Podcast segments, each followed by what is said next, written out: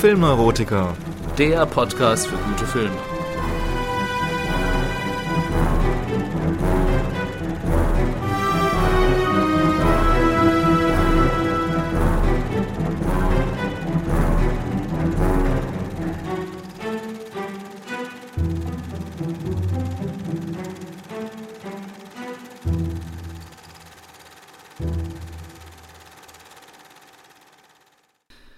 Hallo zusammen, mein Name ist Matthias und ich begrüße euch ganz herzlich zu einer neuen Folge von Die Filmneurotiker. Ja, wie ihr das gewohnt seid, bevor ich zum Film der aktuellen Sendung komme, zunächst mal die Neuigkeiten aus dem Bereich Film. Und da gab es in den letzten Wochen einen Boykott in deutschen Kinos. Was es damit auf sich hat, dazu jetzt mehr. Mit ähm, The Avengers 2 Age of Ultron ist ja gerade der neueste Blockbuster aus dem Hause Marvel in den deutschen Kinos angelaufen. Einmal mehr müssen sich darin Iron Man, Thor, der Hulk und wie sie alle heißen zusammentun, um die Welt zu retten. Perfiderweise droht aber ausgerechnet dieser Film nun, die Welt vieler kleiner Kinos in Deutschland zu zerstören. Denn der Disney-Konzern, der äh, der den Film herausgebracht hat, verlangt von den Kinobetreibern ab diesem Film nun eine Abgabe von 53 Prozent der Einnahmen. Zuvor waren es 47,7 Prozent. Viele kleine Kinos sehen sich durch diese massive Erhöhung in ihrer Existenz bedroht. Schließlich haben viele noch an der digitalen Aufrüstung ihrer Säle, Stichwort 3D, und dem generellen Rückgang der Besucherzahlen zu kämpfen. Als Konsequenz auf die Daumenschrauben von Disney haben sie daher einen Boykott des neuen Avengers-Film verkündet. Der Film ist äh, bei vielen Kinos auf dem Land daher nicht zu sehen und wenn Disney nicht einlenkt, wird es wohl auch nicht der letzte Film gewesen sein, dem dieses Schicksal blüht. Ich persönlich finde diese Aktion sehr gut und absolut gerechtfertigt. Ähm, sie ist nur die Spitze eines Eisbergs, welcher mit der Entwicklung des amerikanischen äh, Films der letzten Jahre zu tun hat. Die Studios produzieren immer gigantischere Filme. Avengers 2 hatte ein Budget von sage und schreibe 250 Millionen Dollar. Damit werden diese Filme aber nicht zwangsläufig besser. Stattdessen sind solche Budgets mit äußerst bedenklichen Nebenwirkungen für die gesamte Filmbranche verbunden. Denn wer so viel Geld in einen Film investiert, der ist geradezu darauf angewiesen, dass dieser nicht floppt. Was ist die logische Konsequenz? Das Risiko wird minimiert. Und zwar zunächst einmal beim Thema des Films. Es werden nur noch Stoffe verfilmt, die entweder schon als Buch ein Bestseller waren oder aber bereits eine erfolgreiche Verfilmung hatten, also Remakes, oder aber die scheinbar sicherste Geldanlage, es wird die x-te Fortsetzung eines Films gedreht. Achte doch mal darauf, wie häufig einer dieser Fälle bei Filmen aus Hollywood inzwischen vorkommt. Bei den Blockbustern ist es inzwischen schon fast die Regel geworden. Filmemacher, die etwas Neues ausprobieren wollen oder Geschichten erzählen möchten, die auch nur ansatzweise kontrovers sein könnten, haben dabei natürlich das Nachsehen. Für sie gibt es von den großen Studios kein Geld, da alles in die Mega-Blockbuster fließt. Die Anzahl der produzierten Filme schrumpft im Übrigen auch, da diese Filme solche Unsummen verschlingen, dass man sich auf einige wenige pro Jahr beschränkt. Der Preis ist hoch, denn so kommt es immer mehr zu einer Monopolisierung und einer kulturellen Verflachung des amerikanischen Kinos. Auch die Blüte der Serienlandschaft ist übrigens ein Resultat dieser Entwicklung. Denn in den amerikanischen Serien der letzten Jahren haben Autoren und Regisseure noch all diese Möglichkeiten, die ihnen dieses neue Hollywood-Kino genommen hat. In diesem Sinne hoffe ich sehr, dass die kleinen Kinos mit ihrem Boykott etwas bewirken können und sei es auch nur ein Zeichen zu setzen. Ja, der Film dieser Folge von Die Filmneurotiker hat auf den ersten Blick mit den heutigen Blockbustern wie Avengers 2 einiges gemeinsam. Zumindest auf den ersten Blick. Auch bei Kampf der Titanen aus dem Jahr 1981 muss ein Held die Welt vor Monstern retten. Auch bei Kampf der Titanen geht es um spektakuläre Effekte und auch bei Kampf der Titanen bedient man sich wohlbekannter Zutaten. Auf den zweiten Blick ist dieser Film aber alles andere als ein finanziell voll durchkalkuliertes Produkt wie die heutigen Blockbuster, sondern er ist ein mit sehr viel Liebe und Fantasie geschaffenes Kunstwerk auf Zellophan. Aber eins nach dem anderen. Zunächst einmal möchte ich den Film dieser Folge Wiegen Mond zunächst einmal inhaltlich für euch zusammenfassen. Kampf der Titanen ist ein Fantasy-Film, welcher in der Mythenwelt des antiken Griechenlands spielt. Er bedient sich zahlreicher griechischer Götter, Mythen und Sagengestalten. Im Mittelpunkt steht Perseus, ein junger Mann, der zum Spielball der Götter wird. Er ist der uneheliche Sohn von Göttervater Zeus, welcher ja bekanntlich eine Schwäche für schöne Menschenfrauen hat. Von seinem menschlichen Vater, dem König von Argos, als Baby mit seiner Mutter verbannt, wächst Perseus in der Ferne zu einem jungen Mann heran. Ein anderer unehelicher Göttersohn ist Kalibos, der Sohn der Göttin Tethys. Als Strafe für das Töten seiner geflügelten Pferde verwandelt Zeus diesen in ein Ungeheuer. Die schöne Prinzessin Andromeda, die Kalibos eigentlich versprochen war, möchte ihn, möchte ihn nun nicht mehr heiraten. Kalibos verflucht sie daraufhin. Sie ist gezwungen, jedem Mann, der um ihre Hand anhält, ein Rätsel aufzugeben, welches er ihr im Traum aufgibt. Diese Rätsel sind so schwer, dass sie noch kein Mann lösen konnte und jeder als Folge grausam hingerichtet wurde. Aus Rache für das Schicksal ihres Sohnes Kalibos befördert die Göttin Tethys nun den jungen Perseus ebenfalls nach Joppe, dem Königreich Andromedas, damit auch er um deren Hand anhalte und zugrunde gehe. Zeus will seinem Sohn aber dieses Schicksal ersparen.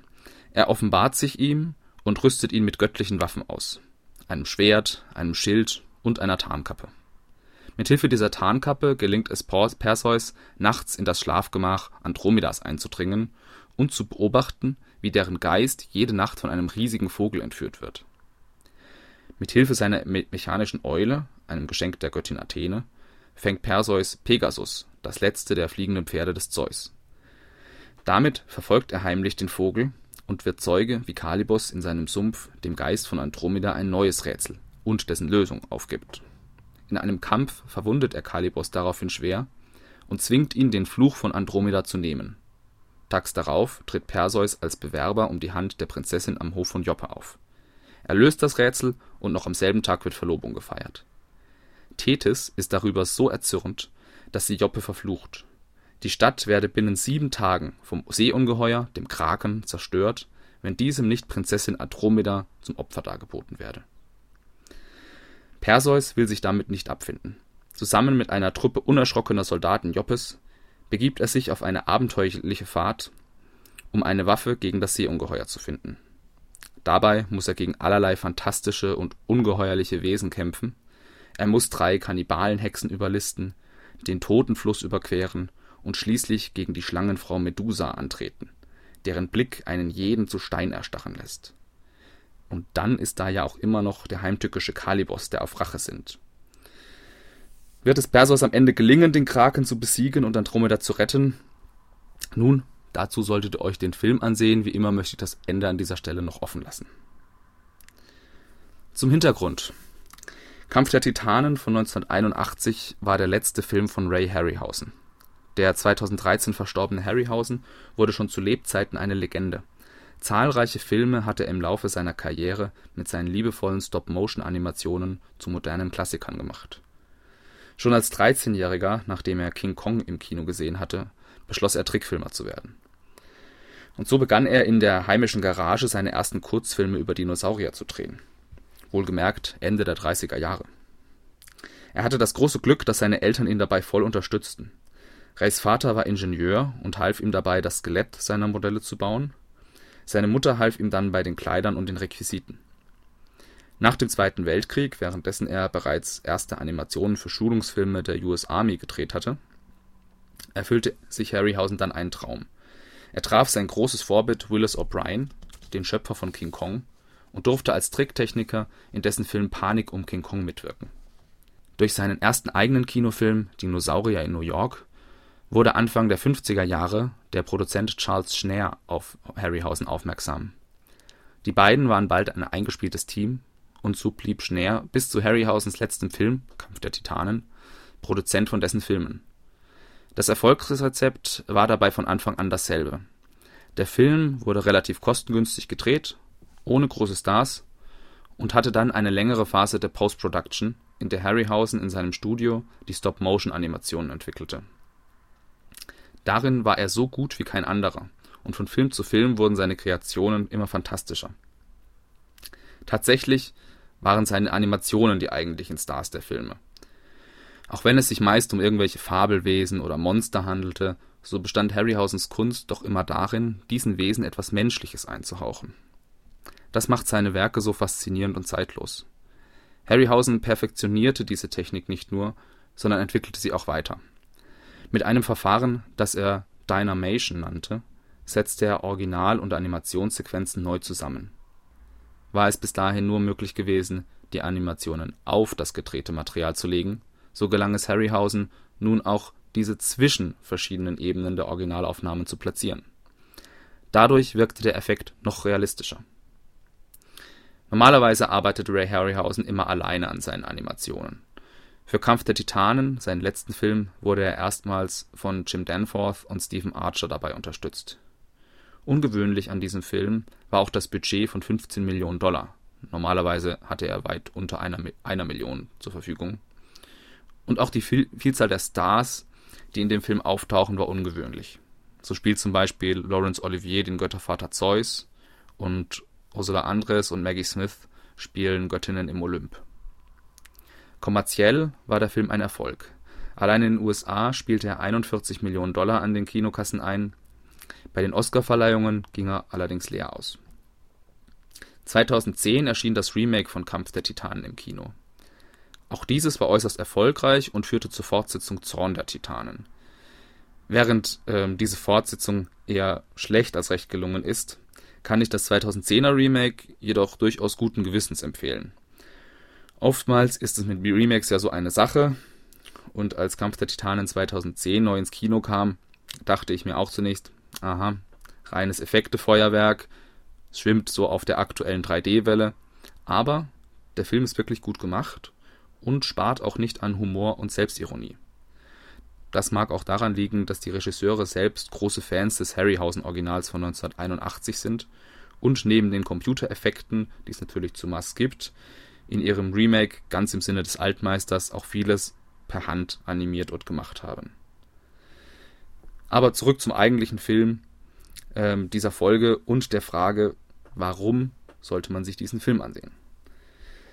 Ja, es ist eigentlich etwas vermessen von mir, äh, mit Kampf der Titanen ausgerechnet Harryhausens letzten Film herauszugreifen, denn eigentlich sind seine Filme allesamt sehenswert.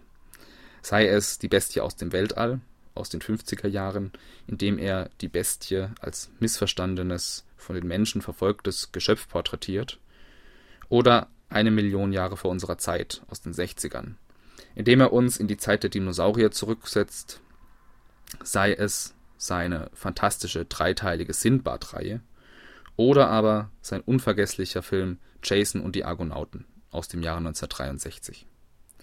Regisseure wie Steven Spielberg, George Lucas oder Tim Burton verweisen immer wieder auf diesen Film als ein Schlüsselerlebnis ihrer filmischen Sozialisation. In der bekanntesten Szene aus Jason und die Argonauten erwachen die Toten zu leben und der Held des Films muss sich mit gleich sieben Skeletten einen atemberaubenden Schwertkampf liefern. Diese Sequenz wirkt so realistisch und war gleichzeitig so aufwendig zu animieren, dass sie als Harryhausens Meisterstück gelten kann. Zu Recht bekam er 1992 dann auch für sein Lebenswerk ein Oscar verliehen. Auch in Kampf der Titanen sind Special Effects von Ray Harryhausen beeindruckend. In fast jeder Szene des Films begegnen wir seinen Stop-Motion-Figuren. Von der mechanischen Eule Bubu, die übrigens nicht ohne Grund an R2D2 aus Star Wars erinnert, über das geflügelte Pferd Pegasus bis hin zum Endgegner des Films, dem Kraken. Die beeindruckendste Leistung Harryhausens im Film ist aber wohl Medusa, halb Frau, halb Schlangenmonster, deren Blick einen Mann zu Stein verwandelt. Auf ihrem Kopf bewegen sich permanent eine Vielzahl von Schlangen, die Harryhausen alle einzeln animieren musste. Außerdem ist Medusa in flackerndem Feuerschein zu sehen, was die Animation ebenfalls erschwerte. Das Ergebnis ist absolut überwältigend. Dabei hört ihr schon heraus, dass es besonders diese tricktechnische Seite des Films ist, weswegen man ihn auf jeden Fall gesehen haben sollte. Die Geschichte selbst ist natürlich auch spannend und macht Lust darauf, sich mehr mit griechischer Mythologie zu beschäftigen. Allerdings ist sie nicht besonders komplex und auch die Charaktere bleiben etwas eindimensional. Aber nochmal, all das ist vollkommen egal, wenn man bereit ist, sich auf die Magie dieses tricktechnischen Meisterwerks einzulassen, welches uns eine in eine fantastische Welt entführt. Auch wenn die Stop-Motion-Technik inzwischen von der Computertechnik überholt wurde, so hat sie meiner Meinung nach doch auch nach über 30 Jahren nichts von ihrem Charme verloren. Im Gegenteil, die so zum Leben erweckten Figuren wirken gerade durch ihr plastisches Äußeres oftmals zugänglicher und glaubwürdiger, als es so manches CGI-Monster aus heutigen Blockbustern vermag. Ja, kommen wir nun also zur Bewertung des Films. In der International Movie Database, die ich ja immer so als Referenz heranziehe, wurden über 30.000 Stimmen für Kampf der Titanen abgegeben. Die User bewerteten den Film dort mit ganz guten 6,9 von 10 Punkten. Ich würde dem Film 8,0 Punkte geben, was vor allem, wie gesagt, dem Zauber der Animationstechnik zu verdanken ist. Wer sich auch nur ein bisschen für Fantasy-Filme begeistern kann, dem sei Kampf der Titanen von 1981 daher wärmstens empfohlen. Ja, das war's auch schon wieder mit Die Filmneurotiker. Wenn ihr Fragen oder Anmerkungen zur Sendung habt, dann schreibt doch bitte eine E-Mail an filmneurotiker.gmx.de oder hinterlasst einfach einen Kommentar auf der Facebook-Seite von Die Filmneurotiker. Bis zum nächsten Mal.